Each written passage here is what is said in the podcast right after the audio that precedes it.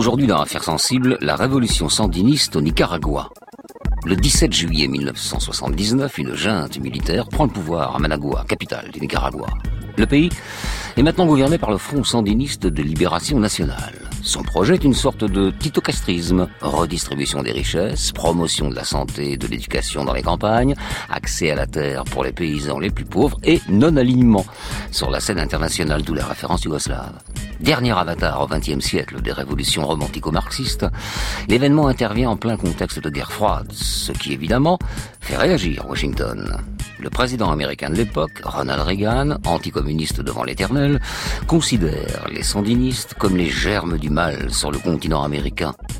Alors, dans le plus grand secret, il charge la CIA d'armer, de former et de financer les opposants sandinistes, les Contras, une bande de tueurs tout aussi anticommunistes que leurs commanditaires américains. Le Nicaragua plonge dans la guerre civile. Elle va durer plus de 5 ans et faire plus de 30 000 morts et près de 100 000 blessés, entre la large majorité des civils. Notre invité aujourd'hui, Pierre Calfon, journaliste et écrivain, ancien chef de projet de développement culturel au Nicaragua pour l'UNESCO. Il a vécu les débuts de la révolution sandiniste à Managua. Il est l'auteur de plusieurs ouvrages de référence sur l'Amérique latine, parmi eux Allende Chili 1970-1973 et Che Ernesto Guevara, une légende du siècle. Affaires sensibles, une émission de France Inter en partenariat avec l'INA, préparée aujourd'hui par Adrien Cara, coordination Christophe Barrère, réalisation Jérôme Boulet. Fabrice Drouel, Affaires sensibles, sur France Inter.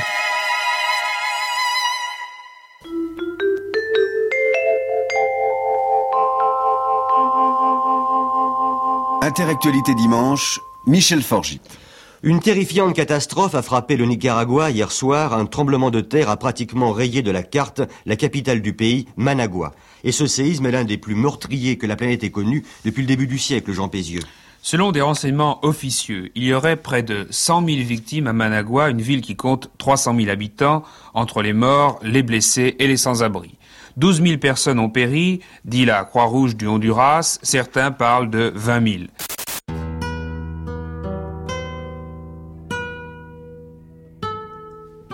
Le 24 décembre 1972, le Nicaragua s'invite à la une de l'actualité. Lorsqu'un violent séisme, d'une magnitude de 6,5 sur l'échelle de Richter, frappe ce petit pays d'Amérique centrale.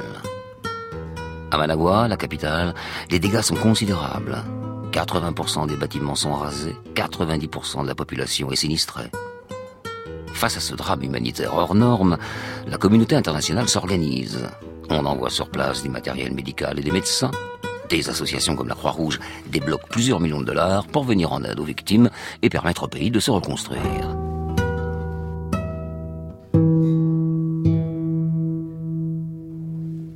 Le Nicaragua se situe sur la très mince bande de terre comme un fil ténu qui relie l'Amérique du Nord à l'Amérique du Sud.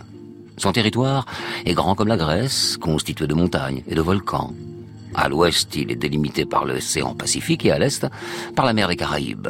Il possède deux frontières terrestres, une au nord avec le Honduras et une au sud avec le Costa Rica. Sur le terrain de l'économie, les Nicaraguayens prospèrent grâce aux exportations de leurs produits agricoles, coton, café entre autres. En revanche, ils ne possèdent ni pétrole, ni gaz, ni minerais. Sur le plan politique, ce pays est dirigé depuis plus de 30 ans par une dictature à la solde des États-Unis. À sa tête, le général Somoza. Lui et son clan règnent sans partage sur le Nicaragua. Dans les milieux diplomatiques, Anastasio Somoza, lui-même fils de dictateur, fait figure de marionnette, un pantin dont Washington tire les fils pour garder son influence en Amérique centrale et aux ambassadeurs qui oseraient dénoncer l'absence de liberté et de démocratie flagrante au Nicaragua, le secrétaire d'État américain Henry Kissinger assène toujours la même réponse. Oui, oui, oui, Somoza est un fils de pute, mais c'est notre fils de pute. Comme ça, c'est clair. His Excellency Anastasio Somoza, President of Nicaragua. Dans les semaines qui suivent le tremblement de terre, le général Somoza instaure l'état d'urgence et au passage, la loi martiale. Il brise ainsi plusieurs années d'efforts de l'opposition pour obtenir quelques maigres contre-pouvoirs. Mais surtout en coulisses, le dictateur et sa famille mettent en place un système de détournement de fonds. En l'espace de quelques mois, ils vont faire main basse sur plusieurs millions de dollars d'aide internationale pour la reconstruction du pays. De l'argent qui va tout droit sur leur compte en banque aux États-Unis. Villa de luxe en Floride et montre en métal précieux, suisse de préférence, le péché mignon des dictateurs. Brutalité, corruption, soutien des États-Unis. Parmi les affreux joujou du XXe siècle, Somoza est un morceau de choix. Interrogé par des journalistes de l'ERTF sur les conséquences politiques et économiques du tremblement de terre, le mensonge en bandoulière, il répond tranquillement. Eh bien, du point de vue économique, je vois un avenir brillant pour notre pays, car il dispose d'une économie diversifiée. Quant à notre avenir politique, il sera stable, car les deux partis traditionnels sont en train de travailler à reconstruire la capitale. Je crois que nous aurons un pays très stable, ici, au Nicaragua. Évidemment, la réalité est très différente. Forcé d'emprunter pour reconstruire le pays et sa capitale, le Nicaragua voit son économie s'enfoncer. Son endettement devient astronomique.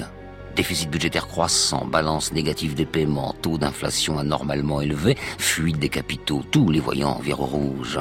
Plus les ponctions de Somoza sur les comptes publics, le pays est au bord de la banqueroute et le peuple gronde. Terreau fertile pour un jeune mouvement d'opposition en devenir, les sandinistes.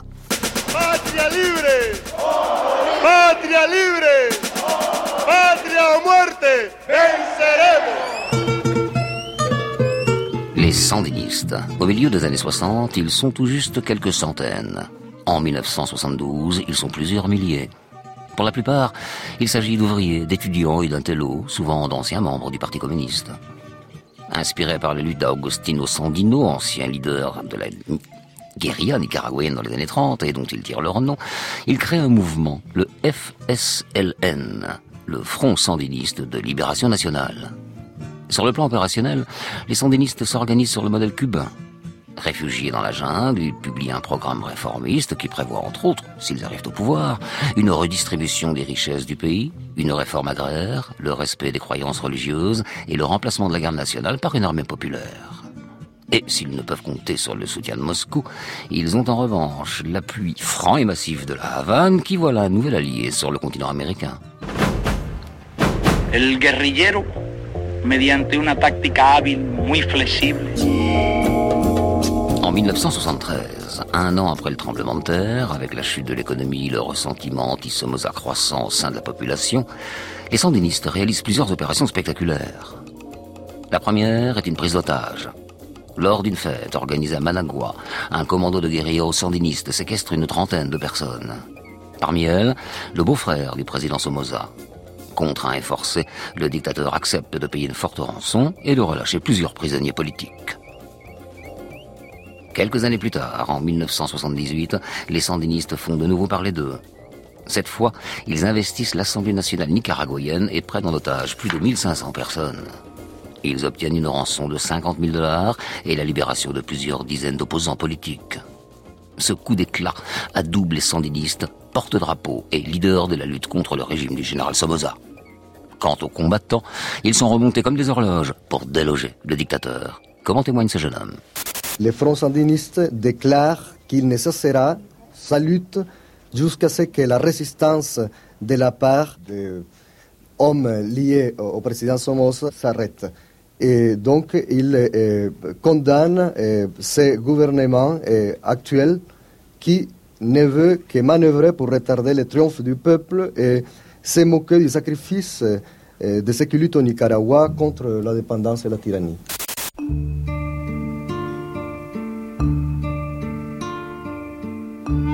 Toujours en 1978, un événement met le feu aux poudres et donne un élan décisif au mouvement sandiniste.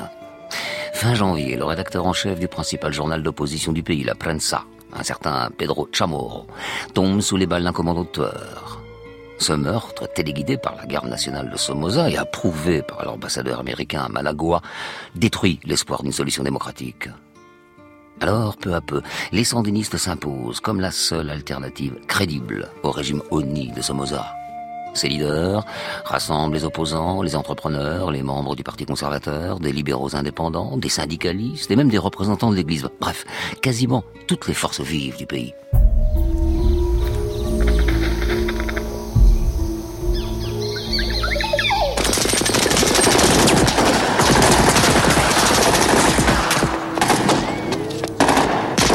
Forts de ce soutien, les guerriers sandinistes sortent de la jungle et marchent vers les villes. Ils lancent leurs premières opérations armées.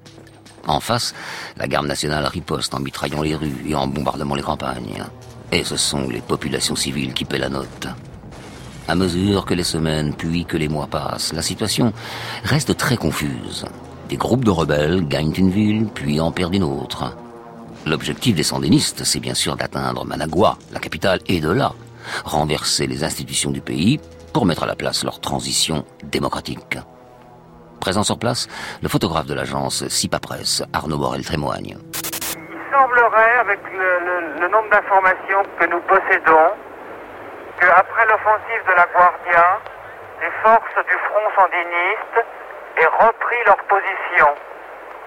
C'est-à-dire que personne n'a avancé et personne n'a reculé. Et quelle est la situation dans le reste du pays?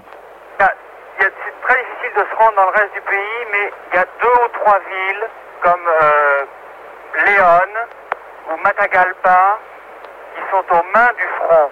Il y a beaucoup de, de victimes, surtout dans la population civile, du fait des bombardements aériens et des barrages d'artillerie. Au même moment, réfugié dans sa forteresse souterraine en plein cœur de la ville, le général Somoza constate que la situation lui échappe. Pire, il découvre qu'en coulisses, l'ambassadeur des États-Unis en poste à Managua appelle les membres du Parti conservateur et des autres partis à soutenir les sandinistes. Autrement dit, l'Amérique du président Carter vient de changer de camp. Somoza se retrouve seul, isolé, sa fin est inéluctable.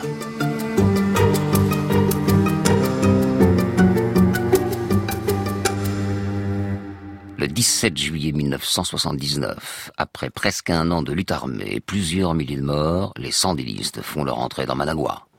Accueillis dans la joie par la population, ils foncent en direction du palais présidentiel. Mais sur place, il n'y a plus personne. Somoza a disparu. On ne l'apprendra que bien plus tard, le dictateur et sa famille sont partis s'installer dans l'une de leurs luxueuses villas en Floride, avant de connaître tout de même une fin digne de son statut de dictateur renversé, le 17 septembre 1980, après avoir obtenu l'asile au Paraguay avec l'aide du dictateur Alfredo Stroessner, Somoza est assassiné à Asunción. Sa voiture est détruite au lance-roquettes par un commando nicaraguayen sur ordre des sandinistes.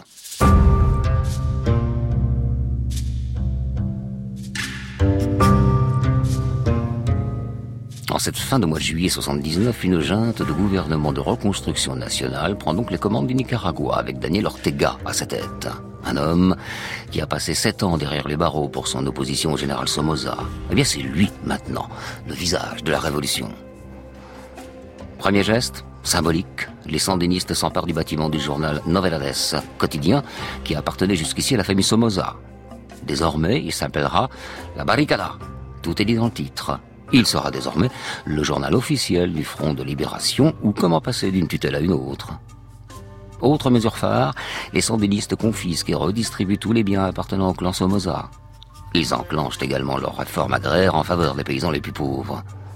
Dans les campagnes, on organise des comités de défense sandinistes, organes de pouvoir populaire qui agissent de façon locale, en coordination avec les décisions prises par le Front de Libération à Managua, c'est un peu la commune à la campagne.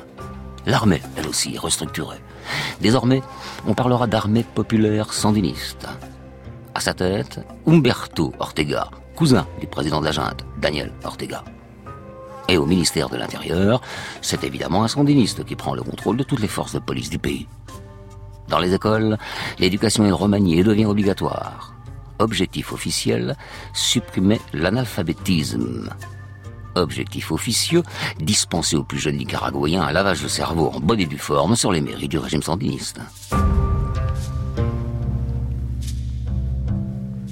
Si ces réformes se pour l'instant bien accueillies par la population, elles provoquent la crainte chez les autres groupes qui ont participé à la révolution. Partis politiques, syndicats et associations voient bien que les sandinistes s'accaparent tous les pouvoirs et veulent gouverner seuls le pays par la voix du leader du mouvement démocratique nicaraguayen, Alfonso Robello, il réclame des élections, comme l'avaient promis les sandinistes d'ailleurs, s'ils arrivaient au pouvoir. Devant les caméras de la télé française, l'une des membres de la junte, Violeta Chamorro, la veuve de Pedro Chamorro, promet que celles-ci auront bien lieu. Je pense que des élections libres vont avoir lieu d'ici trois ans. Ici, il n'y a même pas de vraies listes électorales. On n'a encore jamais voté en liberté. Mon mari, par exemple, qui a été assassiné par Somoza il y a un an et demi, est mort à 53 ans sans jamais avoir voté.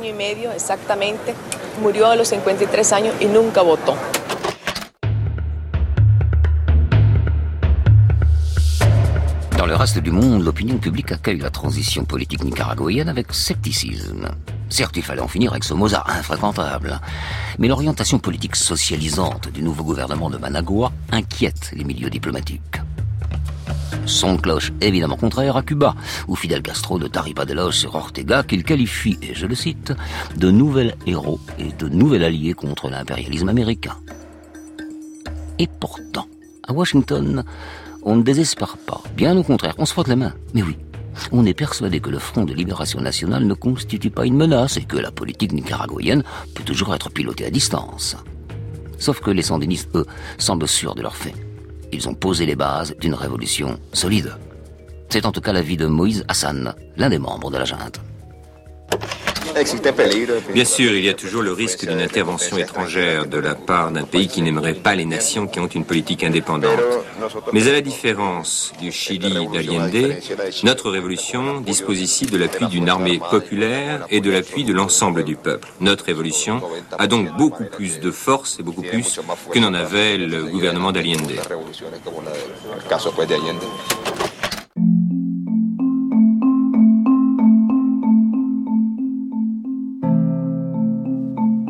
Au mois de décembre 1979, cinq mois seulement après la prise de pouvoir des sandinistes, coup de tonnerre sur le Nicaragua, la junte militaire au pouvoir fait voler en éclats les rêves d'une révolution pluraliste. Plusieurs ministres non sandinistes doivent céder leur place à des hauts dirigeants du Front de Libération Nationale. Ils cantonnent désormais leurs rivaux et anciens frères d'armes à un rôle d'observateur politique. En réaction, Violeta Chamorro, l'une des figures non sandinistes de la junte, démissionne. S'ensuit une violente campagne politique contre elle, relayée par la presse sandiniste. Pour l'historien Gilles Bataillon, c'est à ce moment précis que la révolution bascule dans une dérive autoritaire. En bouleversant le jeu politique et en s'accaparant tous les pouvoirs, explique l'historien, les sandinistes s'intronisent comme les seuls guides du peuple nicaraguayen et aussi les seuls capables de réaliser leurs désirs et leurs ambitions. Alors, qui n'est pas avec eux devient un ennemi du peuple. Au mois d'août 80, premier anniversaire de la Révolution, le ministre de la Défense, Umberto Delgado, déclare que les élections ne sont plus une priorité pour la junte. Dans le même temps, la presse d'opposition est muselée. La révolution sandiniste se voulait démocratique, elle sombre dans la dictature.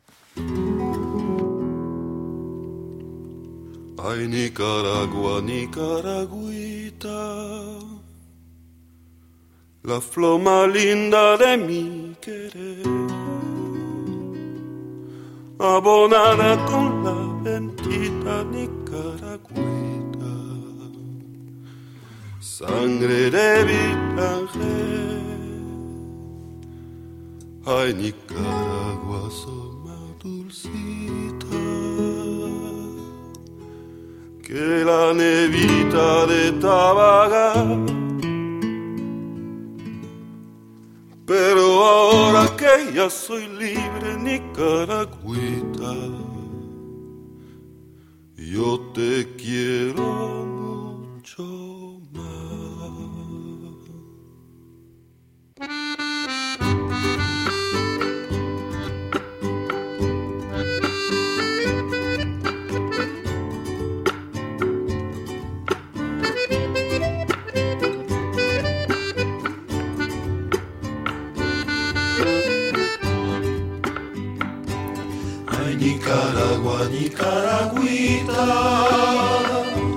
La flor más linda de mi querer, abonada con la bendita Nicaragüita, sangre de vida Ay, Nicaragua, sos más dulcita que la nievita de Tabará soy libre, Nicaragüita, yo te quiero. mucho más. Pero ahora que ya soy libre, Nicaragüita,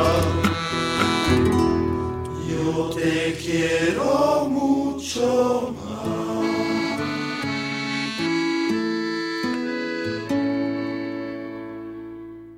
Il est précisément 9h30 secondes sur France Inter.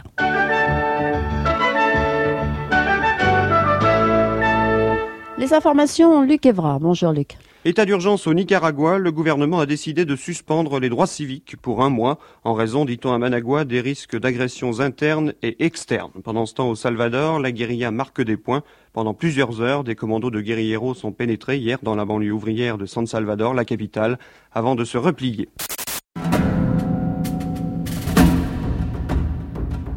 Au printemps 1982, le Nicaragua fait de nouveau la une de l'actualité. Le pays s'enfonce dans la guerre civile. À Managua, la capitale, la junte sandiniste, toujours présidée par Daniel Ortega, décrète le couvre-feu. Des commandos de l'armée quadrillent la ville à bord de pick-up, fusils mitrailleurs à la main. Des barricades sont installées à proximité des bâtiments officiels. La scène rappelle à s'y méprendre celle de la Révolution, trois ans plus tôt. L'état d'urgence déclaré par le président Ortega fait suite en fait à une série d'embuscades menées par un groupe de rebelles qu'on appelle les Contras comprenez les contre-révolutionnaires. Pour la plupart, d'anciens membres de la garde présidentielle, des dictateurs déchus Somoza. Après la révolution de 1979, ils avaient fui de l'autre côté de la frontière, au Honduras. Ils ont ensuite été recrutés, formés par des militaires argentins. Oui, l'argentin, dictateur, Videla, fermement et très logiquement opposé au mouvement sandiniste. À partir de leur base située au Costa Rica et au Honduras, les Contras traversent à pied la frontière et mènent des expéditions meurtrières partout dans la campagne nicaraguayenne. Dans certains secteurs, ils peuvent même compter sur le soutien des paysans ou des Indiens déçus de la politique des sandinistes. L'envoyé spécial de France Inter, Jean Lucas, témoigne de la tension qui règne alors.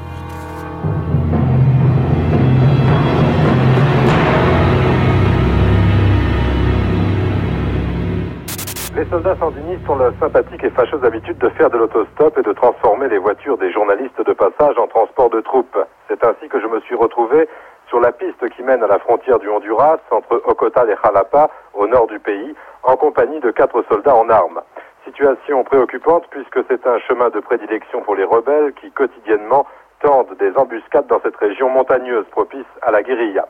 Une chose est sûre, l'armée populaire nicaraguayenne est jeune et enthousiaste. Le plus jeune de mes compagnons de voyage, âgé de 17 ans, m'a expliqué avec force qu'il fallait préserver par la lutte les acquis de la révolution contre les chacals du somocisme. Quoi qu'il en soit, il est difficile de se faire une idée de l'importance des combats qui se livrent dans les provinces de Nueva Segovia et plus au sud dans le Matagalpa. Une chose est sûre, il y a des traces, là une jeep de l'armée incendiée, là les marques d'une fusillade ou de tirs de mortier. Toutes les milices du front sandiniste sont en alerte et patrouillent dans les zones sensibles à la recherche des rebelles qui se déplacent par groupes d'une trentaine. Des deux côtés, il y a des victimes. Avant-hier, le gouvernement de Managua a annoncé que 47 contre-révolutionnaires avaient trouvé la mort dans la province de Rinotega, à une quarantaine de kilomètres de la frontière.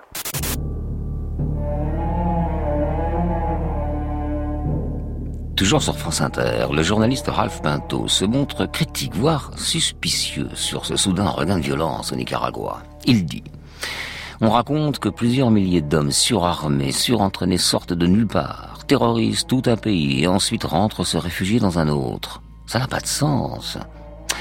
Il y a quelque chose qu'on nous dit pas. Dans les colonnes du quotidien Le Monde, d'autres journalistes s'interrogent sur le rôle que pourrait jouer en sous-main une puissance étrangère. Les regards se tournent alors vers l'Argentine, dirigée par des militaires et sa figure de proue, le général Videla, ou vers le Chili, du général Pinochet, ou bien même vers les États-Unis. Mais à l'époque, on ne dispose d'aucune preuve.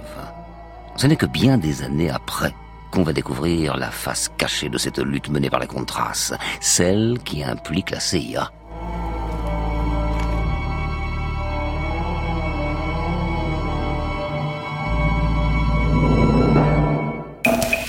Let us be aware they are the focus of evil in the modern world. Aux États-Unis, depuis janvier 1981, le nouveau président s'appelle Ronald Reagan. Républicain convaincu, dès sa prise de fonction, il durcit la politique américaine contre le communisme. Qualifiés d'empire du mal, l'Union soviétique et ses alliés deviennent une obsession, surtout quand l'un de ceux-là, les alliés, se situe sur le même continent. Pour l'administration Reagan, le Nicaragua sandiniste aux aspirations socialistes et partenaire de Cuba représente une menace réelle. Alors, il faut agir. Problème, il n'existe aucune raison légitime d'envoyer l'armée américaine sur place pour déloger Daniel Ortega et sa junte. Et de toute façon, le Congrès des États-Unis ne l'accepterait pas. En coulisses, le président Reagan va donc demander à la CIA de mettre en place une série de mesures pour déstabiliser les sandinistes. On procède d'abord au minage des ports nicaraguayens. Dans la foulée, la CIA lance une opération clandestine et déploie Honduras plusieurs de ses agents qui très vite découvrent les formation des Contras, dirigés par les Argentins. La CIA peut donc avancer ses pions. Et c'est le président Reagan en personne qui va leur donner son feu vert, publiquement en faisant d'eux des combattants de la liberté.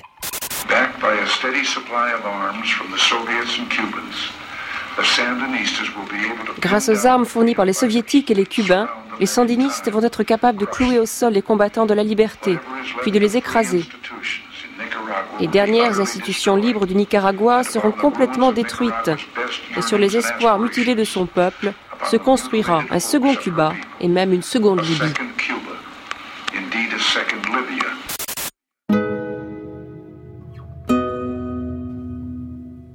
Pour gagner une guerre, il ne suffit pas d'avoir des hommes et de la bonne volonté. Non, il faut aussi justifier d'une économie pérenne pour supporter le prix des canons. Ces mots furent ceux du général Foch, commandant en chef des forces alliées sur le front de l'Ouest pendant la Première Guerre mondiale. Plus de 60 ans après, ils ont un écho particulier au Nicaragua. Car en 1984, le bilan que dresse la CIA est sans nuance.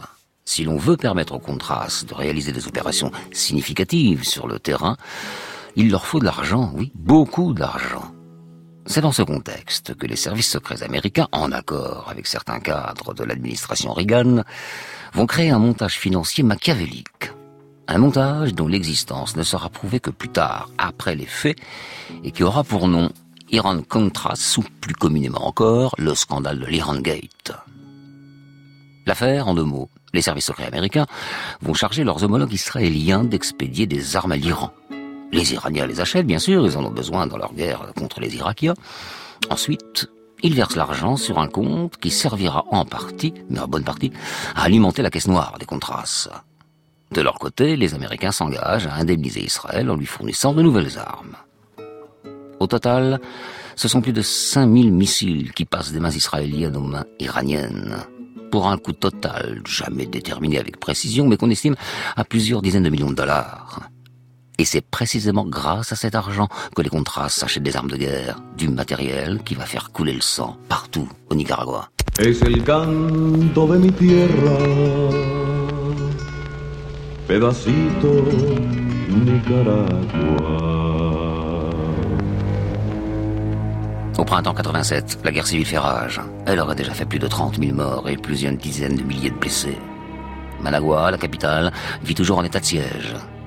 Dans les campagnes, l'insécurité croissante plonge la population dans la terreur. Sans compter les pénuries alimentaires, conséquence de l'embargo américain, le pays est damné. Au micro de France Inter, le commandant Francisco Lacayo, responsable de la communication extérieure du gouvernement sandiniste, dénonce la politique du président Reagan contre le Nicaragua en ces termes. Pour lui, le terrorisme, c'est un peuple qui essaye de défendre sa frontière. Mais de ce que nous sommes sûrs, c'est qu'il y a des milliers, plus de 12 000 Nicaraguayens qui sont tombés par euh, le terrorisme nord-américain, que nos écoles ont été brûlées, que beaucoup de nos enfants sont orphelins à cause de cette agression, beaucoup de bébés, beaucoup de garçons qui tombent. Notre économie est durement endommagée à cause de cette agression. C'est ça le terrorisme. Même moment, la photoreporter Suzanne Meiselas traverse le Nicaragua et illustre avec ses clichés la violence qui sévit ici depuis presque cinq ans. Grâce à ces séries de portraits réalisés en pleine rue et parfois lors de fusillades, elle montre au monde le vrai visage du Nicaragua. Ici, ce ne sont pas des soldats professionnels qui se battent, non. Sur les photos de Suzanne Meiselas, on découvre que la plupart sont des gamins, les muchachos, comme on les appelle. Ils ont entre 16 et 25 ans. Chaque matin, ils s'installent sur les barrages au bord des routes ou partent sillonner la campagne à bord de jeep. Chaque soir, une partie d'entre eux manque à l'appel. Leur nom s'ajoute à la longue liste des victimes de la guerre civile.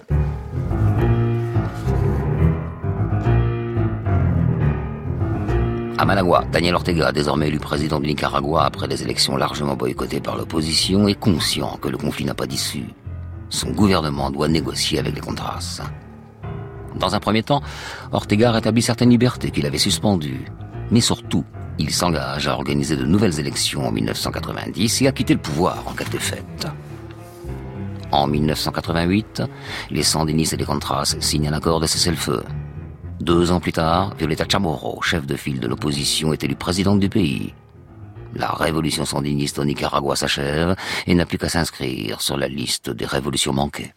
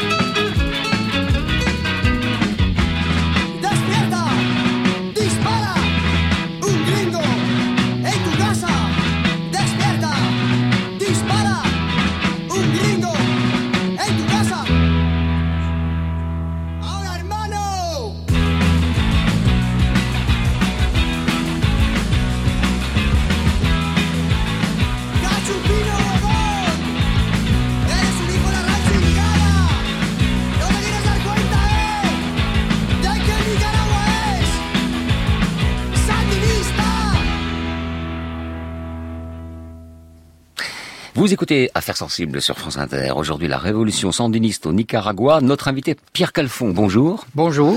Journaliste et écrivain, ancien chef de projet de développement culturel au Nicaragua pour l'UNESCO. Vous avez vécu donc les débuts de la révolution sandiniste sur place à Managua. Et vous êtes l'auteur de plusieurs ouvrages de référence sur l'Amérique latine, parmi eux Allende, Chili, 1970-1973 et Che Ernesto Guevara, bien sûr, euh, une légende du siècle. Alors vous connaissez bien le Nicaragua, mais vous avez travaillé dans d'autres pays euh, d'Amérique du Sud, et notamment au Chili. Alors je ne vais pas vous demander de, nous raconter euh, votre vie, mais il y a, y a quand même une passerelle intéressante. Avant le Nicaragua, il y a le Chili. Racontez-moi. Oui, bien, écoutez, je suis arrivé au Nicaragua par un curieux concours de circonstances et qui commence effectivement au Chili lorsque le Pinochet renverse le, par un coup d'État le président légal Salvador Allende. Euh, je suis arrêté, interrogé, ma maison perquisitionnée, et euh, je demande au journal Le Monde, dont j'étais le correspondant à l'époque, de ne plus mettre ma signature, et de, de ce fait, euh, je peux rester encore six semaines jusqu'au moment où ma signature réapparaît par une erreur de, de du, du journal, et je suis expulsé immédiatement. Je suis recruté à ce moment-là par l'UNESCO, laquelle m'expédie euh, très vite en Colombie pour euh, rationaliser un peu le ministère de la Culture de Bogota, de la Colombie, et à Bogota, il y a un Nicaraguayen qui s'appelle Carlos Tunerman, qui va devenir ministre de l'Éducation du Nicaragua après la victoire sandiniste de 1979. Et il s'aperçoit que le ministère de la Culture, qui pour la première fois a été créé dans ce pays euh, très pauvre, euh, que ce ministère ne marche pas du tout bien. Et il fait appel à l'UNESCO pour qu'on on voit quelqu'un pour mettre un peu d'ordre là-dedans. Et c'est vous Et c'est moi. et c'est moi. Et, et c'est moi. Je fais d'abord un diagnostic d'une quinzaine de jours.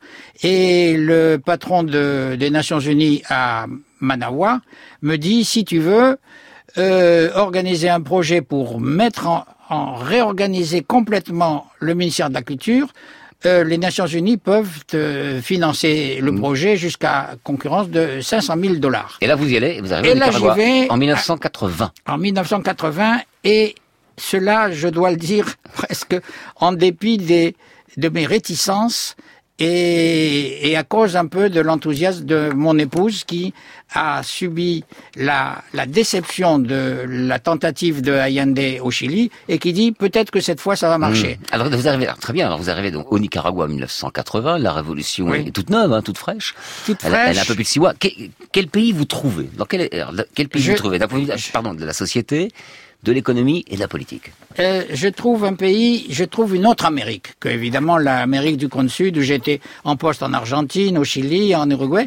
Et, et cette fois, je trouve, je découvre après la Colombie une autre Amérique qui est une Amérique beaucoup plus euh, tropicale, euh, différente, euh, non européenne comme les pays comme l'Argentine et le Chili. Et surtout, je trouve une junte de gouvernement, euh, vous l'avez très bien dit, qui est un peu sur le modèle cubain. Moi, j'avais mes réticences venaient du fait que j'avais trouvé dès mon premier, ma première arrivée au Nicaragua que le gouvernement avait euh, en option deux, deux possibilités. Ou bien faire une révolution en kit, c'est-à-dire en utilisant les données proprement nicaraguayennes, la jeunesse extrême du pays, moins la majorité avait moins de 23 ans, euh, en dépit des mauvaises statistiques, de toute façon, le un pays qui était euh, qui avait été euh, écumé économiquement par Somoza et dépouillé, bref. Euh, un pays enthousiaste et un pays, euh, on l'a entendu avec ne serait-ce que quelques chansons, un pays euh, ayant aimant énormément la vie. Ils avaient Est-ce qu'il y avait un côté, est-ce, est-ce qu'on avait l'impression d'une révolution un peu romantique, comme certaines pouvaient Absolument, Hmm. absolument. Et puis, à côté, il y avait un modèle en, euh, clé en main, le modèle cubain. Le modèle cubain avec euh, un système pyramidal avec le, un président à la tête. Euh, la- les, il y avait, j'ai toujours souligné une, une, image qui m'avait frappé en arrivant au Nicaragua. Il y avait des grandes banderoles à travers les rues qui disaient, les rues et encore les, les, les- les chemins, si je puis dire, euh, la grande banderole disait enfin le Nicaragua est libre. Et puis au-dessous, immédiatement au-dessous, commandante a las órdenes, ça veut dire commandant à vos ordres. Il y a vraiment un côté cubain. Il y avait euh, tout à fait le côté cubain. Et c'est et or j'avais été invité par euh, le gouvernement cubain en même temps que Régis Debré qui était qui lorsque après sa, sa détention en Bolivie était venu se réfugier au Chili, Hmm. qui était devenu un, un copain qui qui me surveillait euh, un peu et qui venait regarder ce que j'écrivais derrière mon dos en disant euh, vraiment toi tu tu gaspilles ton talent tu devrais et moi j'écris un bouquin avec ce que tu- toi tu, tu tu envoies tous les jours au journal enfin bref et on était allé euh, j'étais allé à, à Cuba euh, juste après lui, puisque je n'avais pas pu y aller tout de suite à cause du, du, du coup d'État de Pinochet. Bref, j'avais quand même été invité au, à Cuba lorsque j'avais été déjà à Mhm. l'UNESCO, où j'étais au cabinet du directeur général comme speechwriter, et, et je m'étais aperçu que la démocratie, la fameuse démocratie de Fidel et Duce était une, une apparence et que euh, il y avait en réalité une une dictature qui ne disait pas son nom. Bien sûr. Et qui, euh, euh, malgré tout, créait un certain enthousiasme euh, sous, sous les tropiques, en particulier aux tropiques. Est-ce que vous avez été étonné finalement parce que c'est la même chose à Cuba non, et, c'est- voilà, souvent le schéma, une révolution, côté romantique, on rêve à une autre société et on arrive dans la dictature. Eh oui, mais je savais que euh, ils avaient choisi la solution de facilité et je savais que il fallait que je recrute des consultants. Au lieu de recruter des consultants à droite à gauche, j'en ai fait venir quelques-uns de, de Paris parce que ou de France parce que je les connaissais en matière de cinéma, Mmh. de linguistique, etc.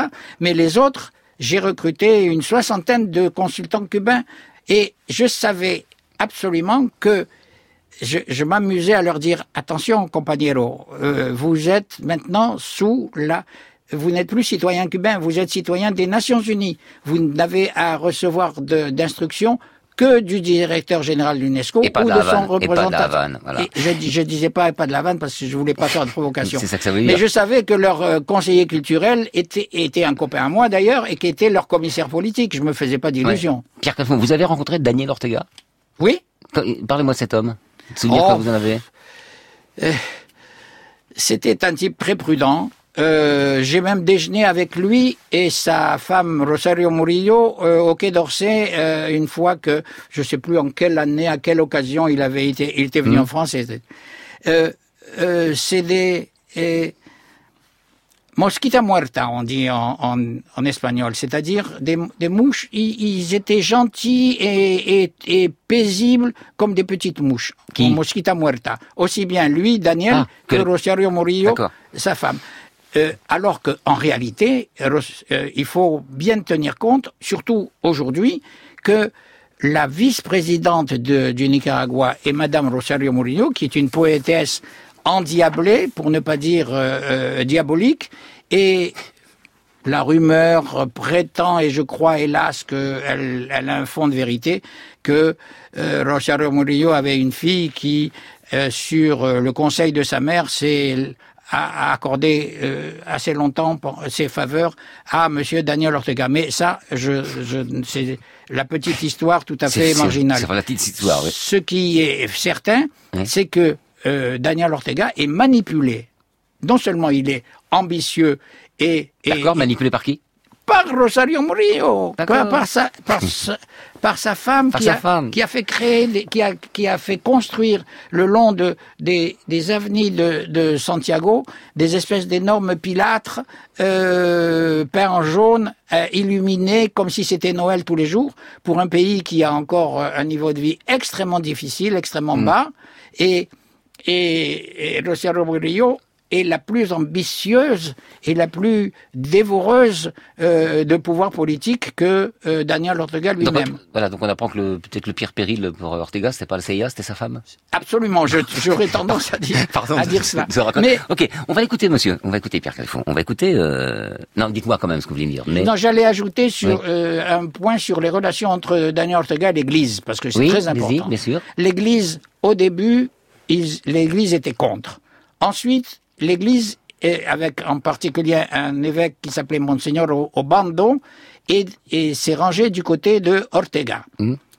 Et puis, euh, les choses ont évolué de, à un point tel que l'Église a fini par prendre le côté de l'opposition. Et aujourd'hui, nous avons une Église dans l'opposition et Daniel Ortega est flanqué de Rosario Murillo qui est euh, complètement anti-Église.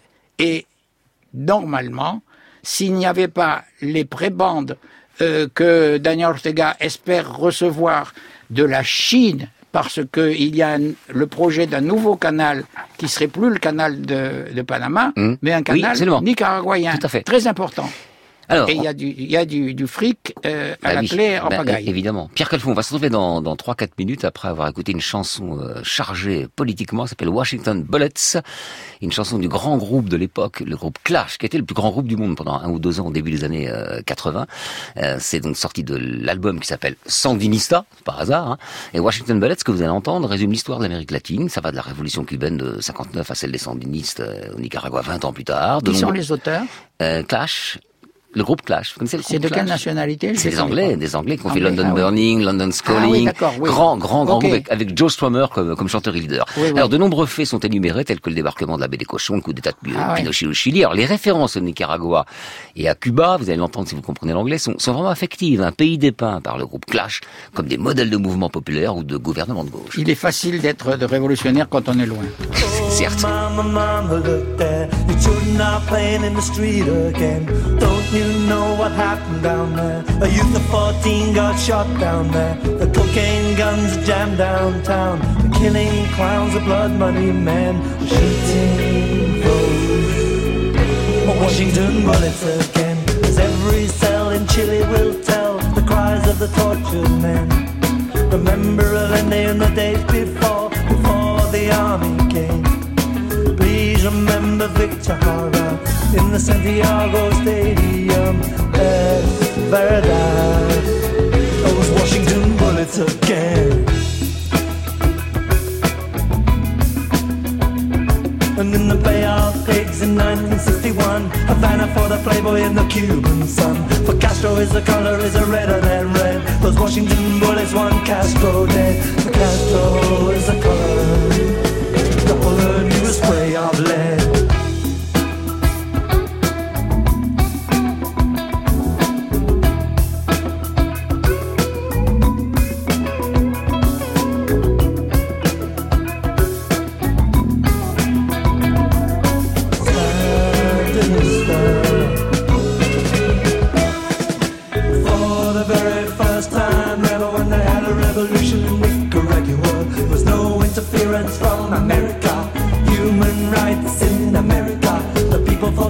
leader and up With the Washington bullet, what else could he do?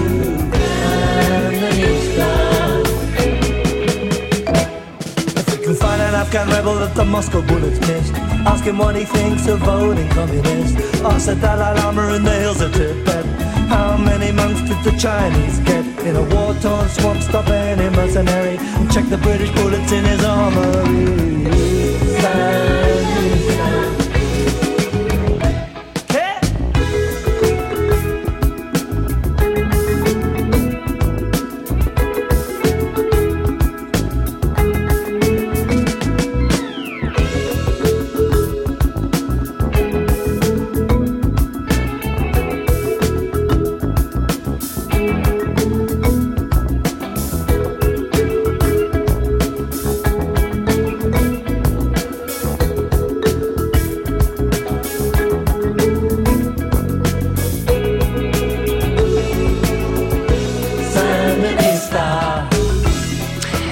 Washington Ballet de Clash dans l'album Sandinista pour illustrer notre sujet d'aujourd'hui sur la révolution sandiniste. Alors on va, avec notre invité Pierre Calfon. Pierre Calfon, on n'a pas entendu la voix de Daniel Ortega jusqu'à maintenant. Eh bien, on va l'écouter. Il s'exprimait dans cette archive en 1986 et revenait sur la situation dans laquelle était plongé son pays.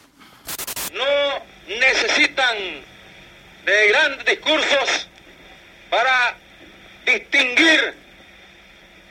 quién es el amigo. Ils n'ont pas besoin de grands discours pour distinguer l'ennemi de l'ami. Ah, s'ils étaient un tant soit peu disposés à protester contre l'agression yankee. Pour eux, il est plus facile de protester contre la révolution.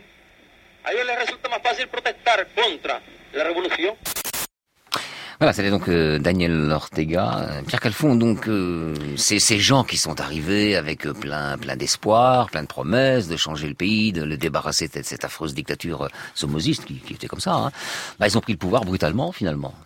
Comment s'est passé ça? Ben oui, euh, je trouve que Daniel Ortega a, a tout à fait raison, mais c'est, ça, ça tombe sous le sens de dire que euh, les États-Unis sont derrière tout ça, et les Ah, contrats, clair, etc. mais- Bien sûr, j'ai même une fille qui est restée euh, au Nicaragua. J'ai deux petits enfants nicaraguayens de, depuis de, de, de ce fait, et, et, et on, l'a, on l'appelait euh, la Virgen à la Kalachnikov parce que dans son armoire, elle avait une Kalachnikov à Matagalpa où elle vivait, euh, qui était une zone où il y avait pas mal de contrats, etc.